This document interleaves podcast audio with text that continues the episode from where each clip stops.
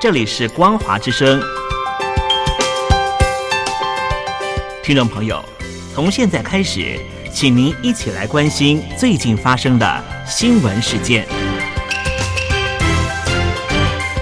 欢迎收听《光华随声听》。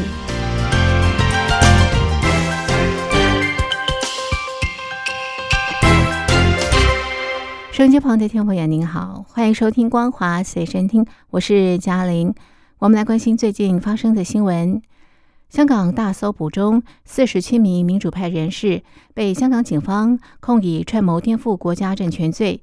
三月一日，在西九龙裁判法院开庭审理，大批市民一早到法院外排队轮候入内旁听，有支持者在法院外拉起黑色大横幅。上面用中英文写着“释放政治犯”。香港五十五名组织或参加去年七月立法会初选的人士，今年一月被香港警方国安处出动千警全港大搜捕，其中四十七人被控以串谋颠覆国家政权罪。二月二十八日被警方通宵扣押。三月一日。除东区区议员徐子健因留医未能出庭，由代表律师提出保释申请，其余个人都被提讯。控方在庭上读出控罪，指四十七人进行或参与一项谋划，目的在滥用当选立法会议员并取得大多数控制权之后，对政府提出的财政预算或公共开支无差别拒绝通过，迫使特首。解散立法会及辞职。代表控方的副刑事检控专员杨美琪随即申请将案押后到五月三十一日再审，期间有待警方破解流动装置、调查资金流向等，并且反对各被告保释。多名被告的。代表律师反对控方的申请，其中大律师工会主席、资深大律师夏博义说，控方申请押后的时间过长并不合理，又指控方计划反对全部被告的保释申请，而部分被告年事已高，不适宜长时间被羁押。其中四名被告的代表资深大律师潘希说。控方要求将案押后三个月是滥用权力及程序，不可接受。由于港府律政司反对保释，到昨天晚上截稿之前，香港法庭仍然加班处理保释申请中。民政召集人陈浩环认为。这次检控属于政治打压，令所有争取民主自由的人士晋升，令所有民主派人士不敢再参政。民主党主席罗建熙相信，当局的检控不会是最后一次，希望港人能够在困境中坚守信念。这个案件轰动香港，超过两百名市民三月一日早上在法院外等候入内旁听，排出长长的人龙。有市民打出横幅，写有“释放政治犯”的字样，也有支持者高叫“反送中运动”的口号。欧盟、英国、美国、德国、法国、荷兰、加拿大、澳洲等国分别各有代表到场等候入法院旁听。欧盟驻港办事处副主任维里斯表示，到场是希望表达欧盟持续关注这个事件。大批警察警车驻守在法院门外，之后架起铁马隔离人群，又有警察举蓝旗警告集会违法。之后举起紫旗，指市民行为有可能构成港版国安法罪行。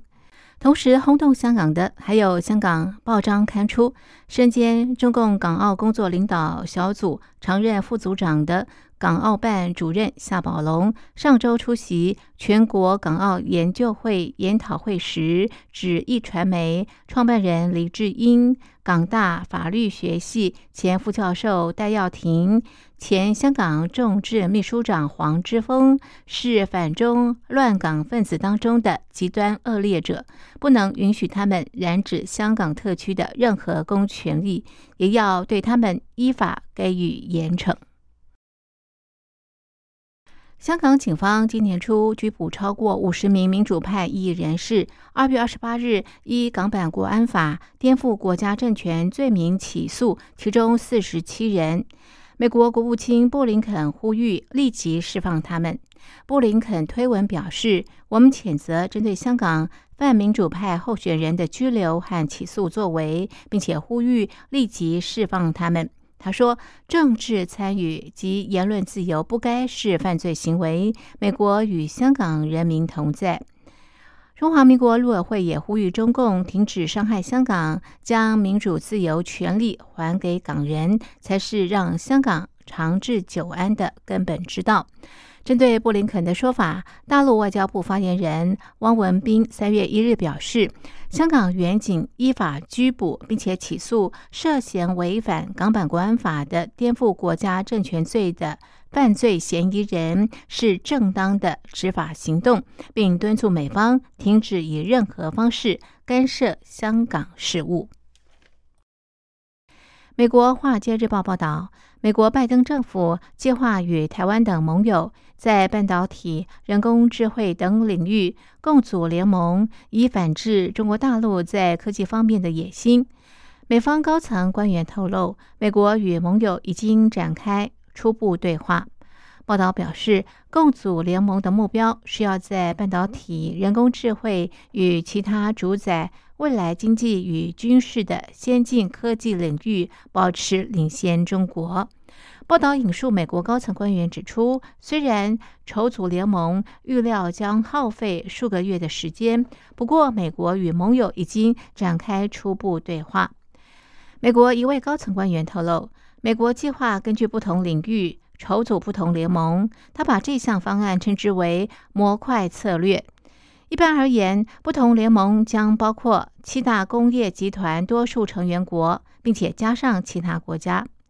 这位官员说：“像是致力于人工智慧的联盟，或许会包括拥有众多相关人才的以色列；涉及出口管制的联盟，可能包括印度。”以确保中国大陆不能进口若干科技。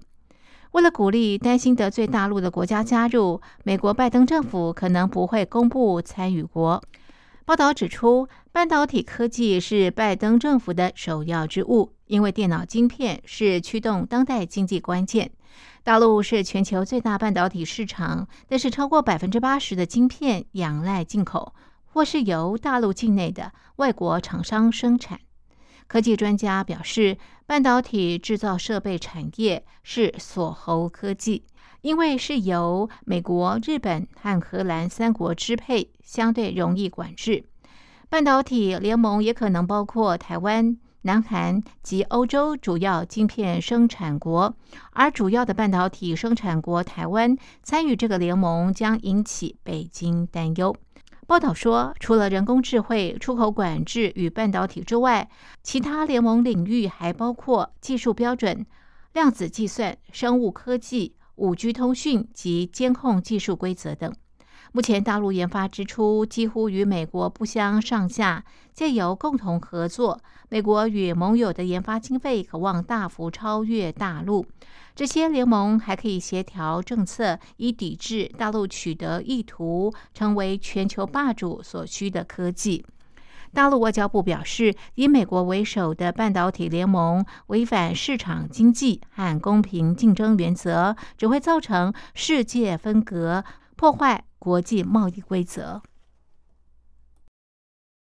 缅甸民选政府实职领袖翁山苏基二月一日在军政府发动的政变中被拘捕之后未再露面，三月一日才终于在法院视讯庭讯中现身。律师说他看起来健康状况良好。不过，翁山苏基被控两项新罪名，分别是意图煽惑群众动乱与违反电信法。以上是本节的光华随身听，谢谢您的收听，我们下次同一时间继续在空中相会。